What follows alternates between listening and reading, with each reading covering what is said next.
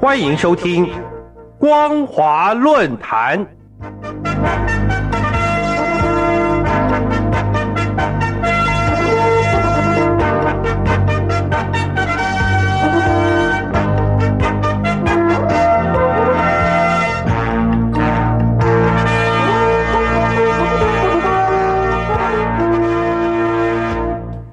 各位听众朋友好，欢迎收听今天的光华论坛，我是老谷。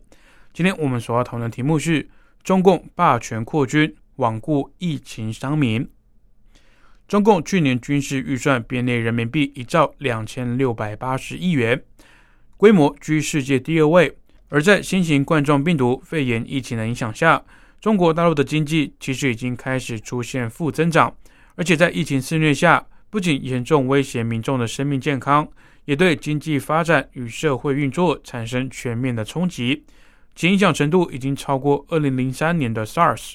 关于中共财政各方面，如增长目标、刺激政策、债务风险，中共领导人都需要重新审视，但却还是反其道而行，持续加强军备投资以及建设，罔顾中国大陆民众生活经济需求。中共为了维持军费正成长合理化。强调是因为美国在印太地区军事动作不断，需要增列军事预算，才足以遏阻美国在印太地区的军事行动。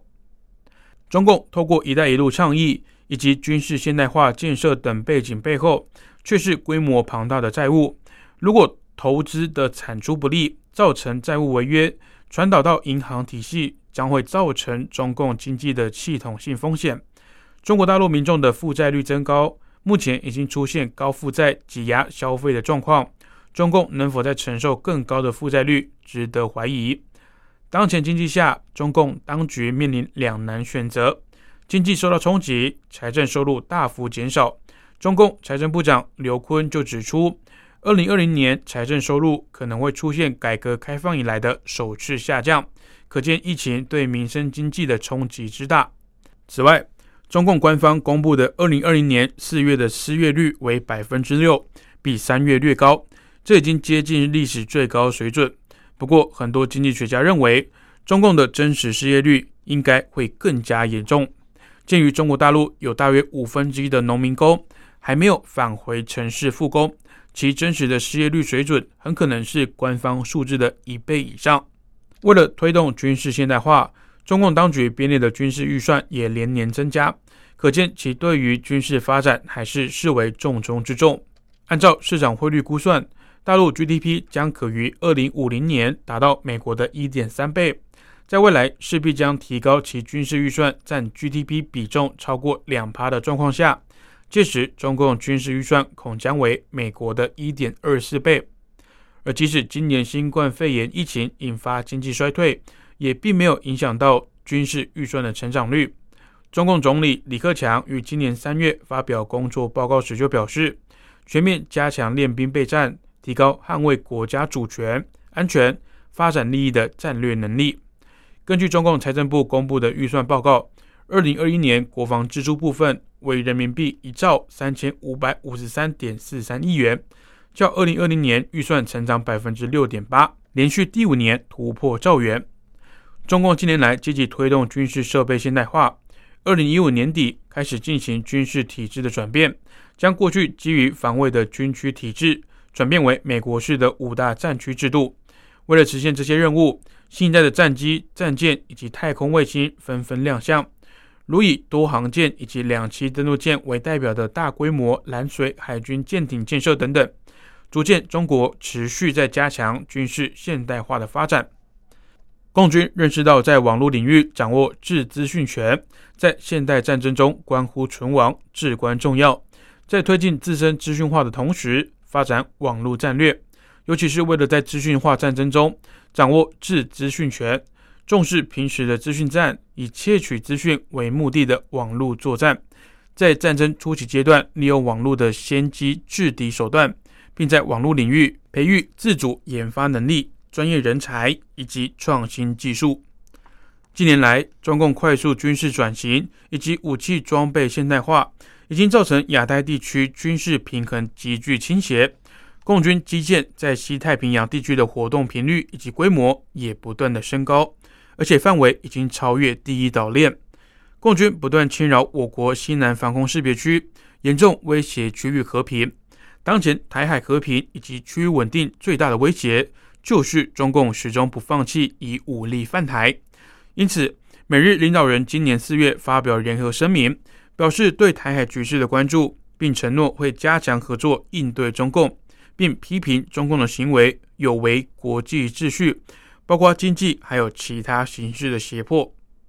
中共以往总是以提出经济增长目标视为经济成功的象征，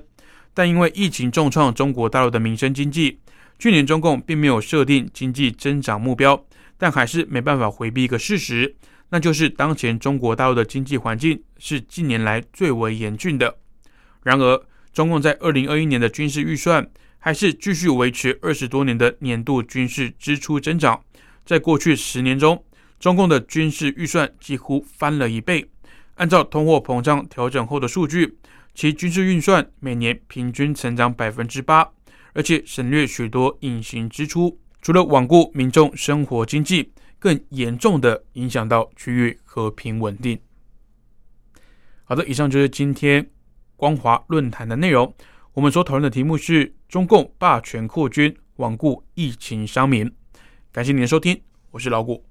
如果您对节目内容有任何的想法以及建议，欢迎您来信至台北邮政一七零零号信箱，或者以电子邮件的方式寄至 l i l i 三二九 at m s 四五点 h i n e t 点 n e t，我们将逐一回复您的问题。再次感谢您收听光华之声，这里是光华论坛，我们再会。Sunday, Monday, Tuesday. Wednesday, Thursday,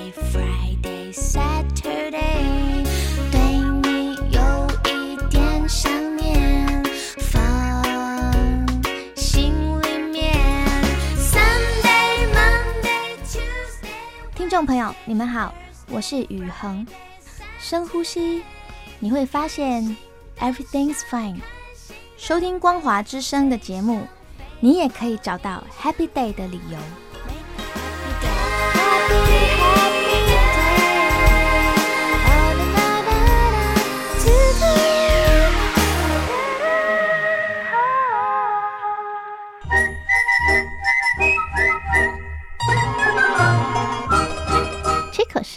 西方是引起公众注意的一种方式，可以让大家觉察到不容易被发现的问题，所以将启发弊端的人称为吹哨者。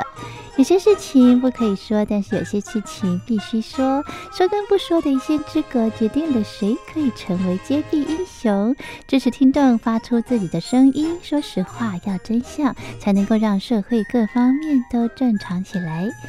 请听众安心接币，勇敢吹哨就可以参加抽奖。来信请您寄到台北北门邮局一七零零号信箱，或者是用电子邮件寄到 lily 三二九小老鼠 ms 四五点 hinet 点 net，并将姓名、年龄、职业、地址、邮编、联络电话、电子信箱资料填写完整，就可以参加活动。哨声响起的活动到八月三十一号，请听众勇敢的发出自己的声音，安心接币，勇敢吹哨，就可以参加抽奖。